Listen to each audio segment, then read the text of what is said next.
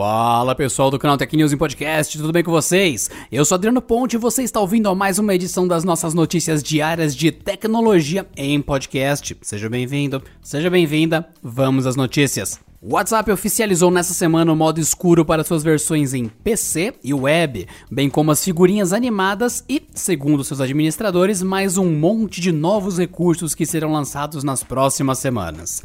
Em uma postagem no blog oficial, o mensageiro listou cinco novidades que o app vai oferecer em breve, sendo que algumas delas já estão disponíveis na versão beta.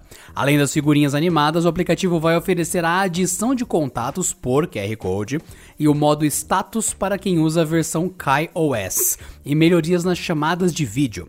A que deve chamar a maior atenção por hora é a versão escura do WhatsApp na versão desktop. Ela estará disponível aos poucos, tanto para quem usa o mensageiro em um navegador, como quem usa no app instalado no PC ou no Mac. Para ativar é bem simples, basta acessar as configurações do WhatsApp e ir à opção Tema. Já nas chamadas em vídeo, agora é possível focar em uma das pessoas presentes, tocando e segurando no vídeo desse participante para vê-lo em tela cheia. Um levantamento do Zoom, o site e app de comparação de preços, revelou que o mercado nacional de eletroeletrônicos vem apresentando oscilação de preços em algumas de suas categorias. O setor de videogames é um dos principais afetados. Em uma análise, a equipe de Business Intelligence da empresa fez o acompanhamento dos preços dos consoles entre os dias 1 de fevereiro e 1 de junho. O levantamento aponta que o preço médio dos videogames era de R$ 1.546,12 em fevereiro. Em maio, subiu para R$ 2.040,04, o que corresponde a 32% de alta entre os períodos pré e pós-quarentena.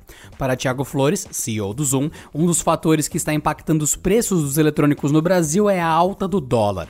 Segundo ele, o aumento da moeda é um dos fatores para a variação dos preços da categoria, principalmente no caso de itens que não são fabricados no Brasil. Mas, mesmo os produtos que contam com produção nacional podem sofrer variação, já que entre seus componentes estão peças importadas. Além disso, é importante ressaltar que cada varejista e cada fabricante tem estoques distintos e sistemas de logística diferentes. O Facebook disse na última segunda-feira que se submeterá a uma auditoria sobre como controla o discurso de ódio em sua rede social. Trata-se de uma tentativa de apaziguar o crescente boicote publicitário à sua plataforma. A medida ocorre após grandes anunciantes como Unilever e Starbucks aderirem à campanha Stop Hate for Profit, iniciada por grupos de direitos civis nos Estados Unidos.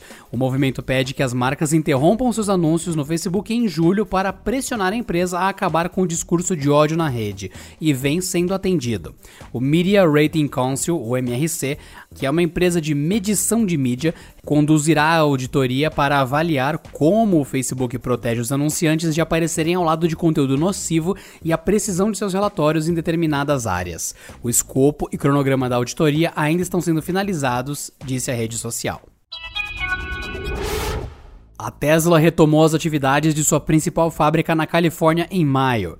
Isso apesar dos pedidos do condado de Alameda, onde a unidade está localizada, em manter um local fechado. Agora, não contente em desrespeitar as recomendações das autoridades, a montadora comandada por Elon Musk estaria demitindo aqueles que se recusam a voltar ao trabalho presencialmente. A informação foi divulgada pelo jornal Washington Post a partir do relato de cinco funcionários.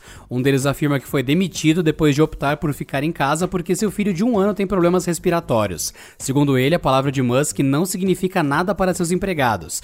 Isso porque anteriormente o executivo mandara um e-mail dizendo que quem estivesse desconfortável em voltar à fábrica poderia continuar trabalhando em casa. Os casos de Covid-19 têm aumentado constantemente em toda a Califórnia, inclusive no condado de Alameda. O local agora tem cerca de 6 mil casos confirmados contra cerca de 2.500 em meados de maio. As autoridades de saúde do condado disseram em comunicado na última segunda-feira que estavam pausando temporariamente os planos de reabertura. No entanto, a fábrica de Musk foi autorizada a permanecer aberta. A Tesla não fez nenhum comentário sobre o assunto. A atualização 86 do Google Chrome removeu todas as opções do navegador que forçavam um modo escuro na web. A função tentava aplicar na marra tons de preto e cinza às páginas e nem sempre com bons resultados. A remoção ocorreu tanto na versão 86, também conhecida como Canary, voltada para Android, quanto a edição para PCs. As opções estavam escondidas dentro da tela de configurações, mais precisamente em Chrome Flags. Já a versão regular do navegador, número 83, na data de publicação dessa matéria, ainda oferece opção. Verdade seja dita, o recurso nunca funcionou de maneira adequada, muitas vezes reduzindo a legibilidade das páginas ou quebrando o layout dos sites.